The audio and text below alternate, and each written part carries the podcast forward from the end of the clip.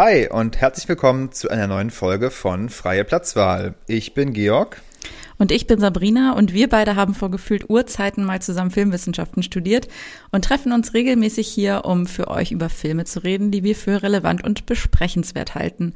Heute ist das mal wieder ein Dokumentarfilm über Billie Eilish. Ganz genau, auf Apple TV zu sehen, es geht heute um The World's a Little Blurry.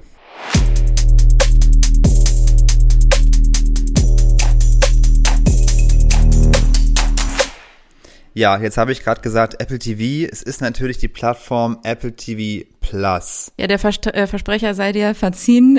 Was machen die eigentlich? Wer, wer guckt das eigentlich? Ich glaube, man hat das nicht so drin, den Begriff. Oder? Also ich habe ich hab da schon ähm, ein paar Mal dann durchgescrollt und ehrlicherweise sagt mir immer nichts irgendwas, äh, was es dort gibt. Mein Eindruck ist so ein bisschen, dass äh, zumindest für mich hat's jetzt, habe ich, ich habe es jetzt zum zweiten Mal genutzt, um eine Doku über MusikerInnen zu schauen. Das erste Mal nämlich hatte ich mir Apple TV Plus mal geholt für zeitweise für die Heimdoku.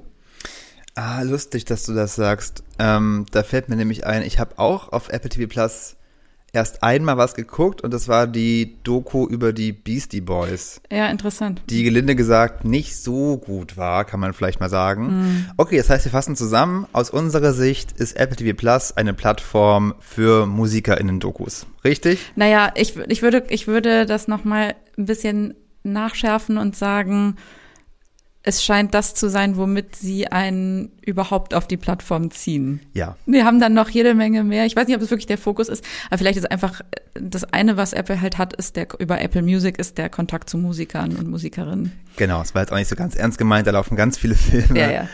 Ähm, aber keiner weiß was, aber. Genau, moving on und good luck Apple TV Plus.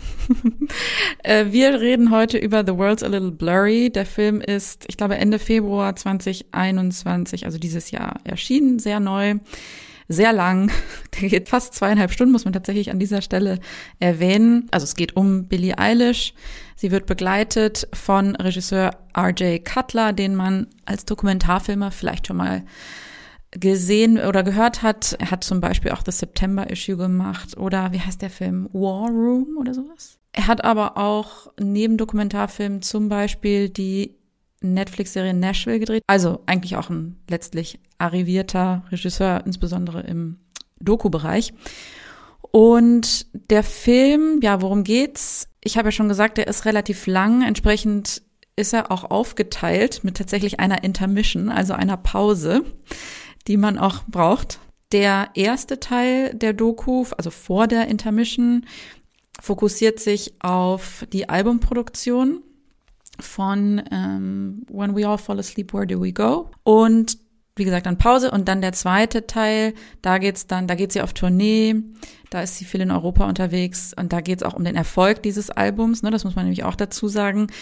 Äh, die Doku setzt ja ein zu einem Zeitpunkt, wo noch gar nicht klar ist, wird dieses Album überhaupt ein Erfolg. Ne? Also es ist noch überhaupt nicht abzusehen, was dann damit passiert. Und Im zweiten Teil ist es eben wahnsinnig erfolgreich, wie wir heute alle wissen. Und es geht aber auch um die Schattenseiten des Tourens und des Startums. Es geht um den bestandenen Führerschein aber auch, also ihr Leben als Teenager. Ähm, es geht um die Tournee und auch körperliche Leiden, also wie ihre Beinverletzungen. Da erzählt sie auch vom Ende ihrer Tanzkarriere was daher rührt. Äh, wir ja, auch ihr, auch ihr Tourette-Syndrom, ne? Das wusste ich auch gar nicht. Das hatte ich dann nochmal nachgelesen. Das hat sie ja, ich glaube, Anfang letzten Jahres publik gemacht, nachdem auch Videos von ihr aufgetaucht sind. Was ich krass fand, das A zu sehen, weil es eben in meiner Welt noch gar nicht vorkam. Und B, was ja auch vielleicht nochmal zeigt, dass diese Generation von Popstars das A nach außen trägt oder auch mehr zeigen kann, aber eben auch wieder was drinsteckt, weil sie ja das erst macht, nachdem Videos von ihr veröffentlicht worden sind. Also so rum ist dann doch wieder passiert. Weißt du, was ich meine? Da, ist das so? Ich ähm, habe ich so gelesen. Ja, ich habe nachgelesen. Also okay, ich muss dazu sagen, ich bin, naja, also Fan wäre jetzt vielleicht zu oder ich weiß nicht, wann ist man ein Fan? Ich, ich verfolge sie auf jeden Fall wirklich schon sehr, sehr lange tatsächlich. Dann bist before du ein she was cool. ähm, Nee, sage ich nicht, um mich zu profilieren, aber tatsächlich, weil ich ich glaube schon, wann war denn das? 2015 oder 16. Na gut, also jedenfalls noch lange bevor das Album rauskam äh, und sie nur diese EP draußen hatte, da war sie, sie ist ja über Soundcloud bekannt geworden mit Ocean Eyes und ähm, sie war dann auch auf dem Soundtrack von 13 Reasons Why mit Board. Ich glaube, so über diese Sachen ist sie dann auch äh, gerade natürlich in der in Teenagerkreisen dann bekannt geworden. Und ich weiß noch, dass ich, weil ich ihr auf Spotify gefolgt bin, ähm, und dann bekommt man ja immer Benachrichtigungen. Und ich weiß noch, dass die hat damals im Berliner Lido, Lido ne? gespielt. Ne? Ja, krass. Warst und, du da? Nee, weil keiner tatsächlich, und ich ärgere mich bis heute darüber, ich habe niemanden gefunden, der mit mir dahin geht. Ich hatte so ein paar Leute bei der Arbeit gefragt. Ich glaube, ich hatte auch dich gefragt. Und alle waren so, hm, nee, kenne ich nicht. Ist, glaube ich, ist nicht so mein Ding. Und ja, ich kannte sie auf jeden Fall, falls du mich damals gefragt haben solltest, woran du mich aber nicht erinnern kann. dann ist es auf jeden Fall so, dass ich sie damals nicht kannte. Ich weiß auch noch, dass wir mal am Ostbahnhof waren und dann so ein riesiges Plakat von ihr äh, überlebensgroß dort hing für ihre dann anstehende Tour, die jetzt irgendwie ja auch dann doch nicht stattgefunden hat. Und du hast dann auf das Poster gezeigt und meintest so krass, wie groß sie mittlerweile ist. Und ich dachte so, äh, okay, ich höre ihn jetzt zum ersten Mal gerade. Ich spiele mal jetzt den Ball an dich, Georg, wie, weil diesmal kam der Filmvorschlag von mir. Wie hat er dir gefallen? Hast du dich gefreut oder geärgert, da jetzt zweieinhalb Stunden knapp investiert zu haben? Ich habe mich auf jeden Fall gefreut. Also die Doku ist extrem sehenswert, das kann ich gleich mal vorab sagen. Ich bin trotzdem mal gespannt, wie wir so heute auf die Dinge ähm, blicken, ob wir uns da einig sind oder nicht. Ich kann mir vorstellen, dass es dort Unterschiede gibt. Aber gut, das, äh, dazu ist der Podcast letztlich ja irgendwie auch da. Vielleicht mal mit dem einsteigend, was ich am allerbeeindruckendsten fand. Das ist der erste Teil. Der erste Teil, in dem sie zu Hause mit ihrem Bruder zusammen Musik macht. Das kann man sich, weil ich konnte mir es echt nicht vorstellen, wie sie da in ihrem Kinderzimmer sitzt zusammen mit ihrem Bruder. Sie lümmelt auf dem Bett und dann werfen die sich so die Bälle hinzu. Und ich hatte vorher schon mal gehört, dass dieses Album von ihr auf diese Weise entstanden ist. Aber normalerweise wird so Musik nicht produziert, oder? Also auf gar keinen Fall. Ich bin auch wirklich immer wieder erstaunt davon, wie sehr dieses Album ein Produkt von diesen Geschwistern ist und wie sehr einfach da keiner reingequatscht hat. Also es gibt ja Szenen, also eine ist mir besonders im Gedächtnis geblieben, wo sie so ein bisschen rumalbern und das finde ich eh so witzig, ne? Das sind zwei Geschwister und du so wie halt Geschwister sind, so wie Bruder und Schwester halt miteinander sind, machen so ein bisschen Quatsch.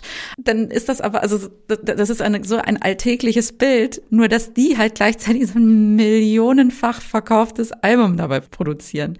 Genau, und die Szene, die mir eben so im Gedächtnis blieb, war, wo sie ihre Invisaligns, also so eine Art Zahnspange, wenn man so will, rausnimmt und sie lachen und das hört man halt noch auf der Aufnahme, weil sie kurz davor ist, zu singen und ähm, dann lachen sie aber noch darüber und sagen, ja, das könnte doch das Intro fürs Album sein und so, hahaha. Und genau dieser Schnipsel ist auch, wenn man sich das Album anhört, eins zu eins so übernommen worden. Und auch, ähm, wenn man sich mit dem, mit der Musikproduktion und mit dem Prozess befasst, dann weiß man auch, dass äh, Phineas und Billy ja ganz, ganz viel auch mit so Found Footage arbeiten, also mit iPhone Recordings von, ich weiß nicht, einem, ich glaube, irgendwo ist auch was so ein Geräusch vom Zahnarztbohrer oder sowas dabei. Ja, und sie bauen diese Sachen halt in ihre Songs ein. Und mein Eindruck ist, und ich glaube, das ist jetzt nicht irgendwie eine verklärte Sicht darauf, sondern ist tatsächlich so, es ist eine maximal selbstbestimmte Art, Musik zu machen. Also alleine, dass nichts davon in einem Studio aufgenommen wurde, sondern einfach komplett in diesem Mini-Kinderzimmer. Ja, das ist halt, ja genau, diese Generation Soundcloud, ne? Also die nochmal so sehr zeigt, wie man eben auch mit einfachsten Mitteln doch ultra erfolgreich werden kann. Und das ist so beeindruckend. Also auch welche Kreativität in ihr drin steckt oder in den beiden drin steckt. Das beeindruckt mich, glaube ich, das wird mich mein Leben lang beeindrucken, sowas zu sehen. Ähm, wie aus dem Nichts eine Idee kommt und die auch so tief und so richtig sich anfühlt, dass es die Idee aufs Album schafft und dann von Millionen von Fans oder Milliarden von Leuten letztlich ja äh, gestreamt wird und mitgesungen wird. Und das ist so, das passiert so, also dieser, diese, diese Magie des Moments, das fand ich wirklich total, total klasse. Ja, und ich glaube, das ist, das ist so ein unfassbar symbiotischer Prozess ist, liegt auch einfach daran, dass das Geschwister sind. Man merkt, da gibt es gibt keine Hemmungen, es gibt so ein fast ein telepathisches Einverständnis, wie Dinge klingen. Es gibt, keiner hält sich zurück, beide sind aber auch total kooperativ und lassen sich auf den anderen ein und ja, ich finde das, ich bin ja eh, ich sagte ja am Anfang schon, die andere Doku, die ich mir angeschaut hatte, war die Heim-Doku.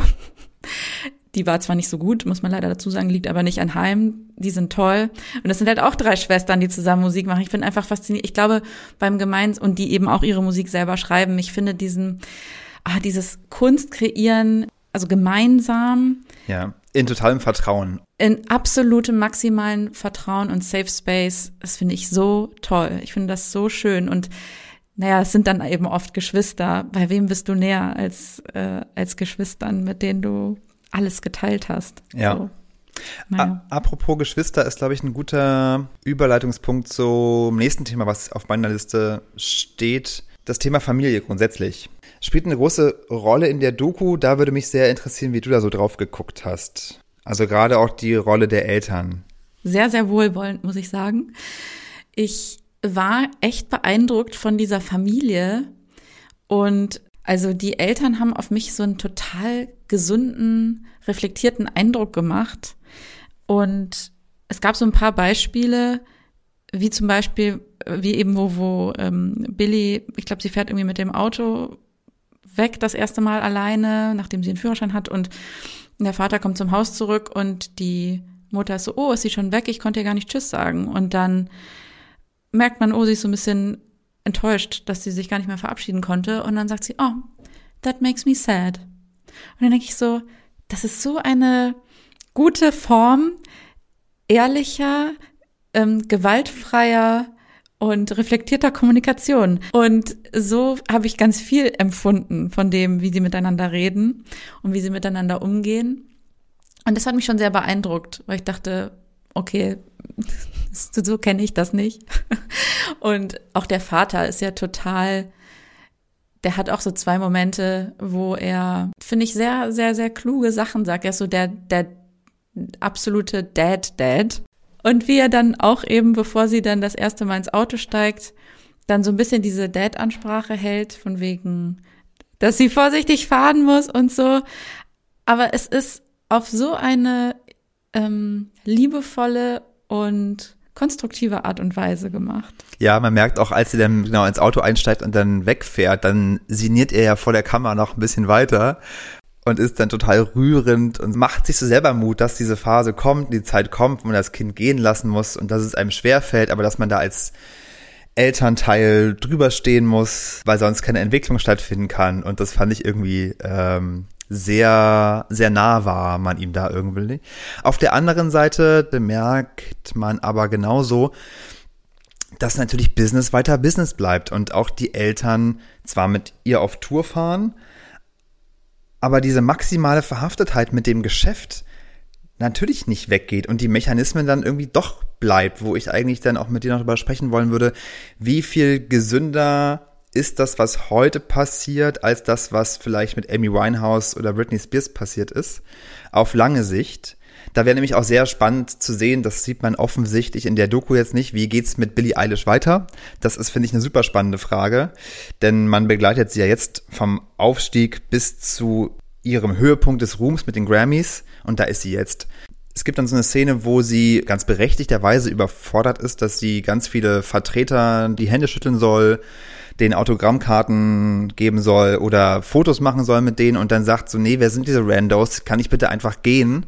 Und das führt so ein bisschen zu einer der wenigen Szenen, wo man auch sieht, dass es dann Diskrepanzen gibt und am nächsten Tag sitzen die im Bus und reden nochmal drüber und sie sagt nochmal, wieso kann ich nicht einmal darauf keine Lust haben? Und dann sagt die Mutter aber tatsächlich, und das finde ich total eklatant. Die Mutter sagt nicht, nee, klar, beim nächsten Mal brechen wir es einfach ab, sondern die Mutter sagt, we failed you. Wir haben es verbockt. Und hätten wir es für dich richtig organisiert, dann hättest du auch diese äh, Autogramme und Fotos machen können. Es hätte kein Problem ge gegeben.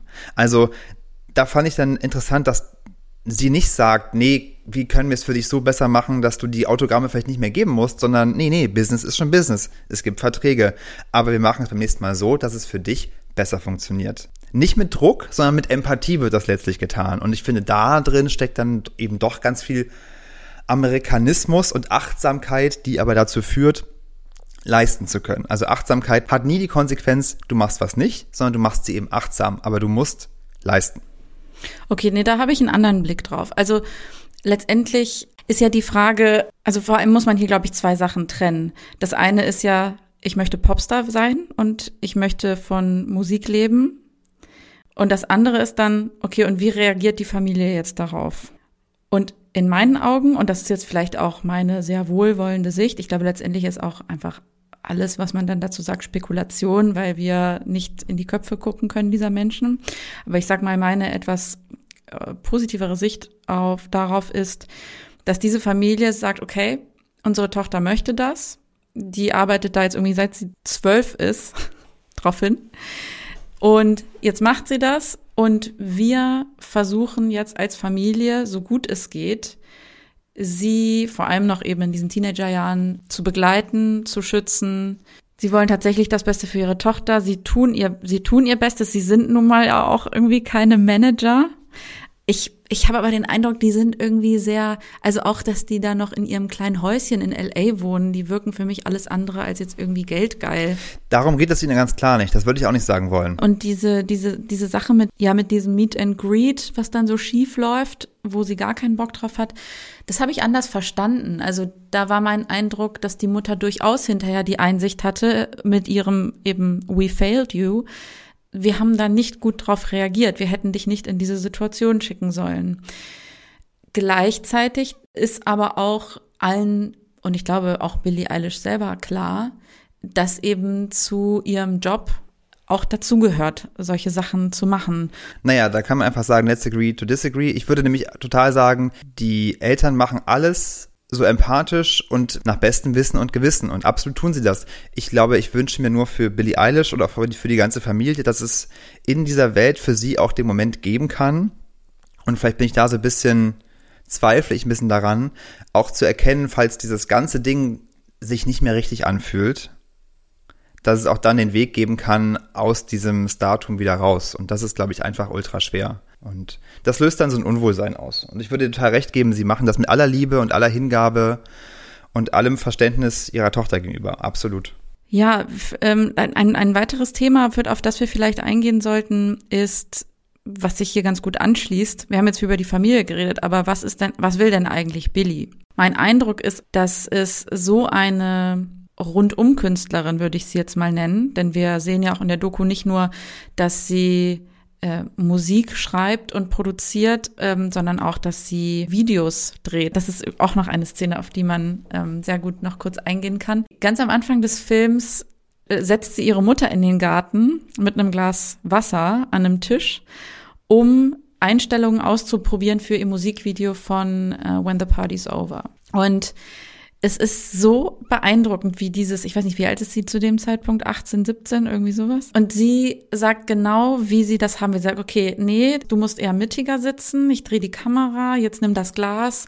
Und es ist ja fast wirklich eins zu eins dann übertragbar auf, wenn man dann Schnitt zum, zur tatsächlichen Videoproduktion sieht, zu dem, was dann entsteht. Ja. Und sie ist ja aber danach, obwohl das, für mich war das schon so, okay, krass. Sie hat anscheinend die volle Kontrolle über ihr gesamtes Övre. Also nicht nur über ihre Musik, sondern auch über das Album-Artwork, über die Musikvideos. Für mich war das so krass. Sie hat einfach sich ausgedacht, wie dieses Musikvideo aussieht. Und trotzdem sagt sie hinterher, also die nächsten Musikvideos mache ich alle selber. Und deswegen, das erscheint mir nicht nur behauptet, sondern tatsächlich auch so gelebt. Ähm. Ja, total. Das finde ich auch echt krass, wie sie in der Lage ist, in diesem Garten zu abstrahieren, wie das dann wirklich aussehen könnte als Video. Ja, mit einem ganz anderen Auge. Hintergrund. Ja, mhm. und auch diese Fähigkeit, sowohl musikalisch, stimmlich, als auch visuell, das so vorzudenken, ohne es überhaupt, also im Kopf zu haben, das ist einfach eine wahnsinnige Qualität. Wie gesagt, auch dort ja. finde ich ein bisschen spannend, ein bisschen spannend, ich finde extrem spannend, wie es damit wohl weitergeht. Also äh, mhm. da hoffe ich auch sogar sehr, dass diese Qualität zu Hause gemacht, sie in voller Kontrolle über alles, dass sie sich das erhalten kann. Ein Stück weit ist das natürlich auch so ein Teenager-Ding. Man sprudelt über von Ideen, Kreativität, auch weil man die ganze Zeit in seinem Zimmer sitzt und Tagebuch schreibt und rumkritzelt und ja, man empfindet alle Emotionen absolut extrem, ne? Also ich glaube, daher kommt auch ganz viel dieser Schöpfungskraft von ihr, dass sie noch so jung ja. ist. Und das muss man sich natürlich auch auf eine Art bewahren. Mhm. Ähm, insofern bin ich natürlich auch sehr gespannt, wie es mit ihr weitergeht. Aber ich habe den Eindruck, sie geht sehr bewusst und sehr reflektiert ähm, um mit allem, was sie macht und was sie erlebt, was ich wirklich bemerkenswert finde für so eine junge Person. Wenn auch nicht immer natürlich mit voller Kontrolle, weil das muss man auch sagen. Also sie, es gibt, es gibt auch eine, eine Szene, die ist auch noch erwähnenswert, wo Phineas, der ja letztlich so ein bisschen der Connex ist zu dem Label. Da gibt es eine Diskussion in der Küche, wo Phineas sich darüber beschwert, dass er sich so fühlt, like I feel like I've been told to write a hit, but I've been told not to tell Billy that we have to write a hit. Also da merkt man auch, natürlich gibt's Druck von außen.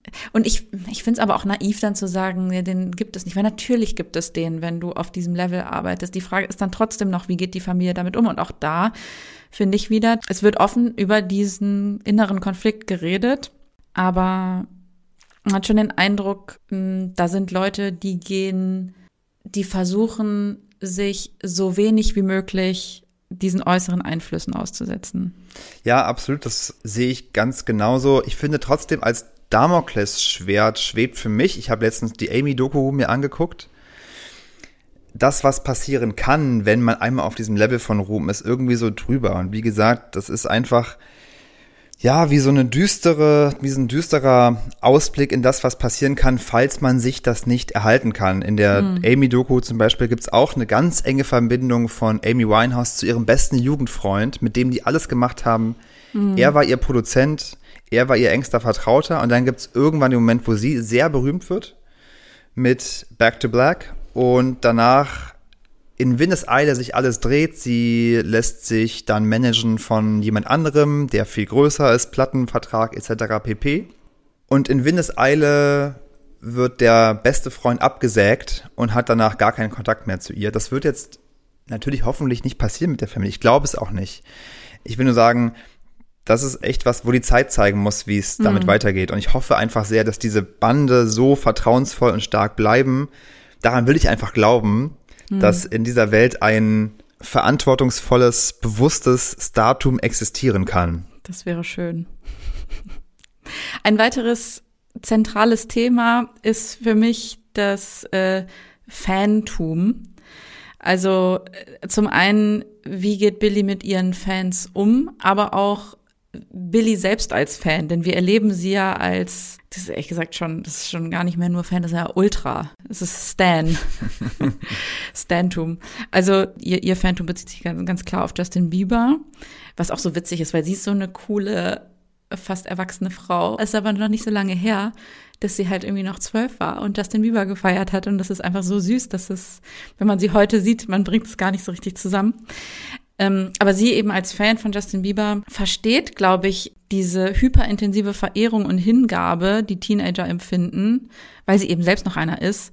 Und wie auch Stars, die man anhimmelt, auch wirklich durch ganz dunkle Zeiten helfen können. Und versteht deswegen auch ihre eigenen Fans und sagt ja auch, dass ihre Fans nicht, dass sie die nicht als Fans sieht, sondern als Teil von sich. Und eine der stärksten Szenen des Films ist auch, wo sie ähm, beim Coachella Festival ähm, Justin Bieber dann zum ersten Mal trifft. Sie hatten sich vorher schon gesprochen, weil er sich dann eben auch bei ihr gemeldet hat, als Fan auch von ihr geoutet hat, wo sie ja total ausgerastet ist. Und da lief ja, glaube ich, bereits auch oder bahnte sich ja schon die Kollaboration an zu Bad Guy.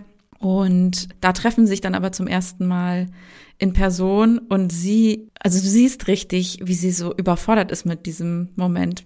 Und ich glaube, sie weint dann, keine Ahnung, eine halbe Minute lang in seinen Armen. Und da merkt man, okay, die ist wirklich, das ist, das, sind gerade so viele echte Emotionen. Und sie, dass sie auch wirklich noch so jung ist, das merkt man da. Ja. Ähm, ich merke schon, ich habe halt wahrscheinlich deswegen einen schweren Stand oder andersrum, du lässt nichts auf sie kommen. das ist natürlich auch als Fan richtig. Und ich bin auch total beeindruckt von ihr. Ich finde manchmal an solchen Momenten dann irgendwie auch ganz schön zu sehen, dass sie noch ein Kind ist. Denn ja. sie ist an so vielen Stellen so, ich sag mal, fast beängstigend professionell. Also wie sie auch diese ganzen Interviewtermine abspult und dort mit einer Selbstverständlichkeit Leuten entgegentreten kann. Das finde ich echt krass. Und wenn sie dann in solchen Momenten dann doch, manchmal ist sie ein bisschen bockig auch oder manchmal ist sie so überfordert und die Gespräche, würde ich jetzt mal sagen, um etwas Kritisches zu sagen, die sie mit Justin Bieber dann führt, später auch noch bei den Grammys, die finde ich so leicht irritierend banal, aber vielleicht auch nur deswegen, weil sie halt sonst so professionell auftritt und so mühelos anstrengungslos alles absolviert. Aber es ist doch gar nicht anstrengungslos. Also da geht's doch auch ganz viel um ihre Hassliebe, auch um ihre Depressionen und ja teilweise sogar beinahe suizidalen Gedanken, die sie so hat. Darum geht's ja auch. Ich meinte eher, wenn sie in solchen Radioterminen sitzt, wenn sie in Interviewterminen sitzt. Ja, ich finde, das sagt auch viel über sie und ihre Generation aus. Also ich finde, Billie Eilish steht ja auch sehr stellvertretend für Generation Z. Und das wäre auch noch ein Punkt, ähm, auf den man gut eingehen könnte, vielleicht als letzter Themenschwerpunkt für unsere Filmbesprechung. Dieser Generational Shift würde ich ihn jetzt mal nennen von den Millennial Stars wie Katy Perry oder Justin Bieber, die beide in der Doku auch vorkommen, die so ein bisschen die letzte Garde traditionell inszenierter Persönlichkeiten darstellen und wo man schon merkt, die stehen im krassen Kontrast zu dieser neuen Künstlerin Billie Eilish, der jungen Generation. Also wenn man jetzt daran denkt, wie sich Katy Perry inszeniert hat in diesem Disney-puppenhaften, comichaften Pin-up Style. Und ich möchte da nicht unterstellen, dass das nicht auch irgendwie was ist, was sie wollte, aber es ist schon, es steht einfach im krassen Kontrast zu einer Billie Eilish, die sagt, ich entziehe mich da komplett auch, zumindest zum großen Teil Schönheitsidealen. Ich will auch nicht auf meinen Körper reduziert werden. Ich trage hier weite Baggy-Klamotten, weil das ist das, was ich mag. Und kannst mich auch auf die Bühne stellen, um den Bond-Song zu performen. Ich ziehe trotzdem was an, was Baggy ist. Du wirst meine Brüste nicht sehen. so. Und gleichzeitig auch was eben diese, was diese Generation auch anders macht, dieses ganze Thema, sich da komplett auch zu entblößen, auch diese düsteren Seiten nicht zu verstecken. Wenn man sich die 2000er da anguckt und wie das da ablief, das war eine unfassbar schreckliche Zeit, glaube ich, um Popstar, weiblicher Popstar zu sein in den 2000ern. Also gerade Britney, aber auch eine Christina Aguilera, die da ja irgendwie dann so mit in einen Topf geworfen wurde, das war ein unfassbares, das mussten ganz jungfräuliche, aber trotzdem natürlich auch irgendwie super sexy, super wholesome Frauen, Mädchen ja eigentlich noch sein, mit einem ganz, ganz sorgfältig polierten Image. Ja, so bezeichnet eigentlich auch die damalige Beziehung zwischen Justin Timberlake und Britney, beziehungsweise Exakt. die öffentliche Trennung, die Schlammschlacht, die dann sich daraus ergab. Ja, auch dass Männer das Narrativ dann letztlich über die, oder die Deutungshoheit dann haben über das, was passiert ist, ne? Justin bringt irgendwie ein Video raus mit einem Britney-Double bei Crimea River und danach lauten alle Schlagzeilen, ja, Britney, was für eine Bitch, die hat ihn verlassen, die hat ihn betrogen, sie hat ihn verlassen und es ist so. Ja, und offenbar gilt das selbst heute. Ich meine, Justin Timberlake hat sich jetzt letztens im Zuge der Doku sehr öffentlichkeitswirksam auf Instagram entschuldigt, mhm. beziehungsweise hat vielleicht auch sein Manager, seine Managerin dazu eine Entschuldigung verfassen lassen, welche Rolle er damals eingenommen habe. Und man merkt einfach so sehr, und das finde ich auch wirklich sehr enttäuschend, dass er sich seiner damaligen Rolle auch heute noch nicht bewusst ist und er sich heute noch auf den Standpunkt stellt zu sagen, er hätte damals nicht gesehen, was passiert wäre. Und da denke ich mir so, nee, Justin, du warst damals nicht nur Zuschauer, der nichts getan hat, du bist auch Täter gewesen. Und das zu klar zu benennen und sich auch einzugestehen, hätte ich vielleicht von einem, ich weiß gar nicht, wie alt er mittlerweile ist, 40, älter als 40, jährigen Mann dann irgendwie doch auch gehofft. Naja, anderes Thema. Ja, aber wichtiges Thema. Ich glaube, das ist schon, also wenn wir eben über diesen Generational Shift sprechen, also diese Doku hat ganz viel in mir ausgelöst. weil ich mich eben an auch meine Teenagerjahre erinnert habe und mit welchen Stars bin ich aufgewachsen und das steht einfach wirklich im krassesten Kontrast zueinander. Ich habe mich damals auch im Nachhinein habe ich habe ich mich auch daran erinnert, es ging bei Britney so krass viel um diese Jungfräulichkeitsfrage Are you a virgin? Also, dass das überhaupt in Interviews so ausgesprochen wurde. Und ich kann mich erinnern, dass ich als Mädchen, ich war ja irgendwie so zwölf oder dreizehn und ich fand sie halt toll. Und ich habe mich die ganze Zeit gefragt, wen interessiert das? Also mich hat das nicht interessiert. Wen interessiert das außer irgendwelche notgeilen Männer? Und naja, also ich will jetzt nicht so tun, als äh, hätte sich jetzt die Welt um 180 Grad da gedreht, aber wir haben doch zumindest ein glaube ich, man, man sieht schon, dass da Fortschritte gemacht wurden. Und dass es eben eine Künstlerin wie Billie Eilish gibt, gibt ja irgendwie Grund zur Hoffnung. Grund zur Hoffnung ist ein gutes Stichwort, das würde ich nämlich auch sagen. Gleichzeitig steckt in der Dauerpräsenz von Instagram und der Daueröffentlichkeit, der sich Billie Eilish und so eine neue Künstlergeneration aussetzt, vielleicht aber auch noch ein anderer Punkt drin, auf den es sich nochmal lohnt einzugehen. Ich habe kürzlich ein Essay gelesen von Gia Tolentino, ähm, Essayistin, die ich glaube auch ganz viel für den New Yorker schreibt. Die hat ein Buch herausgebracht, eine Essaysammlung, die heißt Trick Mirror, in der sie sich mit dem Phänomen Instagram insbesondere auseinandersetzt. Und was sie sagen würde über Billie Eilish wäre wahrscheinlich, dass da auf der einen Seite Wahrhaftigkeit und Unmittelbarkeit drinsteckt, auf der anderen Seite Billie Eilish sich aber auch andauernd selbst inszeniert. Und sie geht so weit, dass sie sagen würde, dass Billie Eilish diese Selbstinszenierung aber auch gar nicht mehr merkt, weil dieses Always On, dieses immer und jeden Winkel des eigenen Lebens von früh bis spät mit den Fans, mit der Öffentlichkeit zu teilen, dazu führt, dass Inszenierung und Privatperson auf eine Weise verschmilzt, dass Billie Eilish gar nicht mehr merken kann, ob und wie viel Inszeniertheit in ihrer Medienpersona drinsteckt. Dass also die Inszenierung gewissermaßen zum Automatismus wird. Also das ist natürlich auch nochmal ein Unterschied zu unserer Millennial-Generation. Gen Z wachsen damit auf, ihr Leben quasi von Kindesbeinen an online zu dokumentieren und haben da eine Offenheit, die so im Rest der Gesellschaft noch nicht angekommen ist. Jetzt kann man das als Selbstinszenierung trotzdem verstehen. Man kann es als Unverstelltheit aber auch verstehen, äh, weil man eben so geübt ist darin mit dem Umgang, dass man eigentlich gar nicht mehr unterscheidet zwischen seiner Online-Persona und seiner wahren, sage ich mal, Offline-Persönlichkeit. Ich glaube, mir auch als Millennial die immer das Gefühl hat, sobald eine Kamera auf sie gerichtet ist, verstelle ich mich, fällt es sehr schwer, das nachzuvollziehen oder zu denken, Leute sind einfach so ungefiltert, so wie sie sind vor der Kamera. Ich finde aber auch, also Gia Tolentino ist eben auch unser Alter und vielleicht verstehen wir das auch schon nicht mehr. Ich glaube, letztlich ist es ja wie bei allem auch so, dass man das eben nicht pauschalisieren kann. Ähm, natürlich gibt es auch in der Gen Z ganz klare Codes und Konventionen und was ist cool und was ist nicht cool, wie man sich darstellt. Aber es ist eben auch ein, ein Trend, ja so authentisch und ungefiltert wie möglich zu sein. Und jetzt ist die Frage, ist das dann echte Authentizität, weil es eben Trend ist, authentisch zu sein, oder ist es eine vorgegaukelte Authentizität, weil es Trend ist?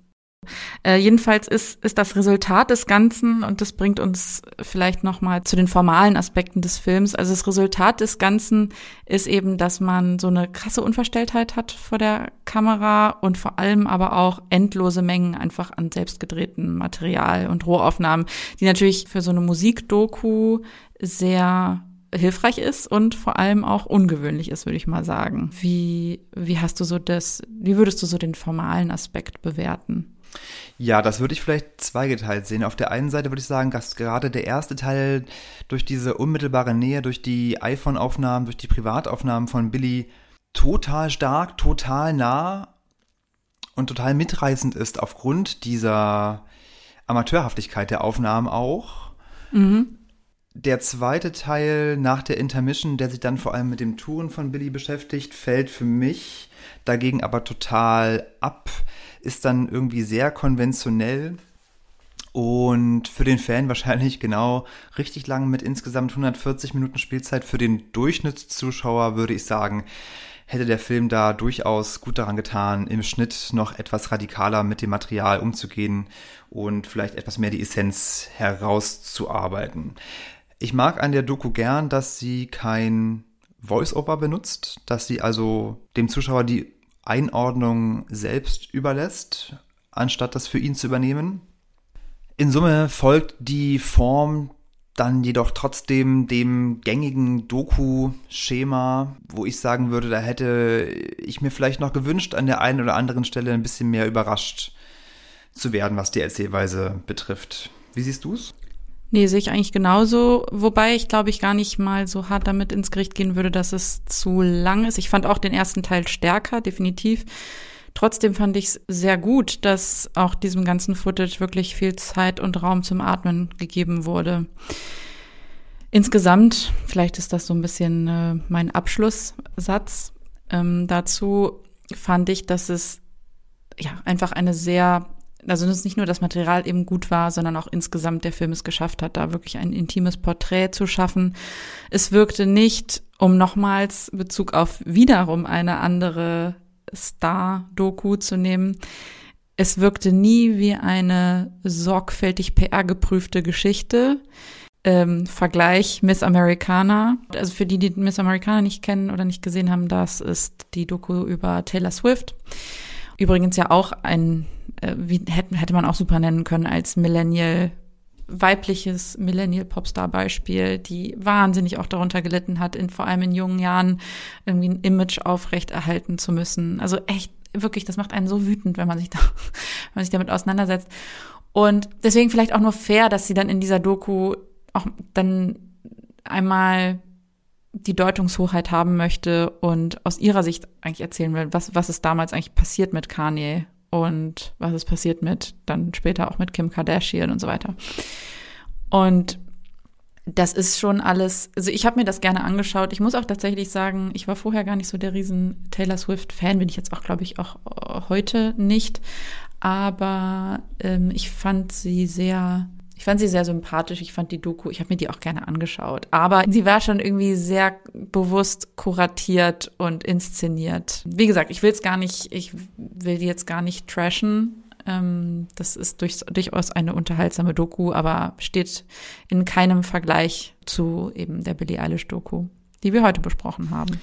In keinem Vergleich ist ein gutes Stichwort, denn wir haben natürlich noch wie immer für euch unseren Filmsnack. Und die Frage an dich, Sabrina, heute wäre, steht denn dein Filmsnack in einem Vergleich zu dem Obst aller Obste von mir von letzter Woche, der Passionsfrucht? Welchen Filmsnack hast du uns mitgebracht? Ich mach's kurz und schmerzlos. Es sind vegetarische Frikadellen aus dem Supermarkt. Also nichts zum Kochen. Ich sage jetzt nicht den Hersteller, aber sie sind in so einer, ich sag mal so, es ist ein ähm, deutsches mittelständisches Unternehmen und die Frikadellen sind in so einer grünen Verpackung. Es gibt auch viele andere vegetarische Fleischersatzprodukte von dieser Firma. Und die sind aber tatsächlich, die sind sehr lecker und äh, am besten isst man sie, und das ist kein Scherz, ich habe zu Hause eine ein Liter Flasche Senf, so aus so einer Squeeze-Flasche, und mache mir dann so ein, drück mir dann immer so ein kleines Häufchen auf die Frikadelle. Ist der perfekte Filmsack. Mache ich auch deswegen, weil, wie wir ja schon mal erwähnt haben, bin ich ja schwanger. Ich habe sehr mit Sodbrennen zu kämpfen. Senf ist für alle anderen Leidtragenden von Sodbrennen. Senf hilft bei Sodbrennen. Das heißt, ich schlage zwei Fliegen mit einer Klappe. Ich habe sehr leckere vegetarische Frikadellchen mit Senf und mein Sodbrennen dankt es mir auch. Mein Magen dankt es mir. nee, es ist wirklich super lecker. Also absolute Empfehlung. Okay, ich würde sagen, dann war's das für heute, oder? Ja. Langer Film, genauso langer Podcast, das passt auch super zusammen. Also, ich sag ciao für heute, bis ganz bald, bis zum nächsten Mal, macht's gut. Tschüss. Tschüss.